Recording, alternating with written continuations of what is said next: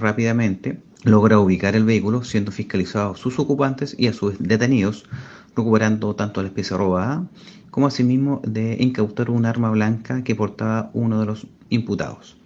De igual manera señalar que los imputados habrían planificado el delito a raíz de haber tomado contacto con la víctima a través de redes sociales para la compra del celular.